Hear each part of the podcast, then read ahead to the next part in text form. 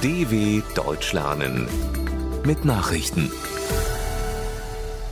Mittwoch, 28. September 2022, 9 Uhr in Deutschland.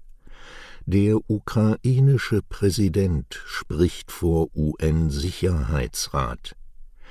Der ukrainische Präsident Volodymyr Zelensky hat die Scheinreferenden in den besetzten Gebieten als einen zynischen Versuch gewertet, die dortigen Männer für die russische Armee zu mobilisieren. In einer Videobotschaft an den Weltsicherheitsrat in New York sagte er weiter, die russische Anerkennung der Pseudoreferenden bedeute, dass es nichts zu besprechen gibt mit dem amtierenden russischen Präsidenten Wladimir Putin. Die russischen Besatzer hatten nach Abschluss der Scheinreferenden im Südosten der Ukraine von einer überwältigenden Zustimmung der dortigen Bevölkerung zu einer Angliederung an Russland gesprochen. EU führt Pipeline-Lecks auf Sabotageakt zurück. EU-Kommissionspräsidentin Ursula von der Leyen führt die Lecks an den Ostsee-Pipelines Nord Stream 1 und 2 von Russland nach Deutschland auf Sabotage zurück. Sie habe mit der dänischen Ministerpräsidentin Mette Frederiksen über den Sabotageakt gesprochen, schrieb von der Leyen im Online-Dienst Twitter. Es sei nun von größter Bedeutung, die Vorfälle zu untersuchen, um vollständige Klarheit über die Geschehnisse und den Hintergrund zu erhalten.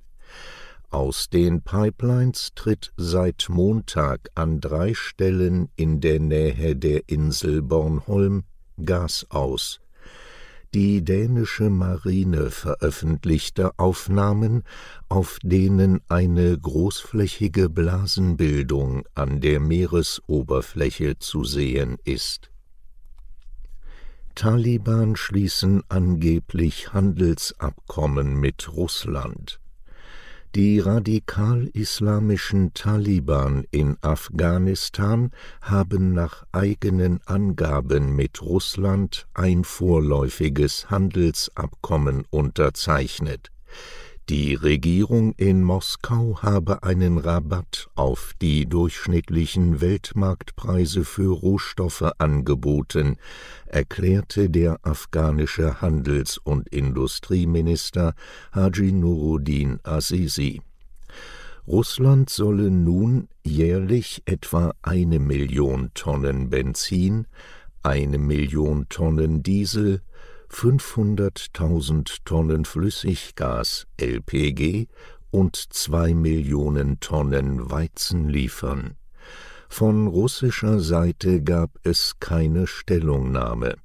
Es wäre das erste große internationale Wirtschaftsabkommen der Taliban seit ihrer Rückkehr an die Macht vor mehr als einem Jahr. Saudischer Kronprinz ist nun auch Ministerpräsident. Saudi-Arabiens einflussreicher Kronprinz Mohammed bin Salman ist zum Ministerpräsidenten des ölreichen Landes ernannt worden. Der 37-Jährige sei im Zuge einer Regierungsumbildung für das Amt bestimmt worden, heißt es in einem Dekret von König Salman. Bislang hatte der 86-jährige Monarch den Posten inne. Der Schritt sorgt für neue Spekulationen über den Gesundheitszustand des Königs. Kronprinz Mohammed gilt bereits seit Jahren als de facto Herrscher Saudi-Arabiens. Seit Beginn des russischen Kriegs in der Ukraine ist der Golfstaat auch aufgrund wegfallender Öl- und Gaslieferungen international wieder sehr gefragt. Mindestens elf Tote nach Angriff in Burkina Faso. Bei einem Angriff mutmaßlicher Dschihadisten in Burkina Faso sind mindestens elf Soldaten getötet worden.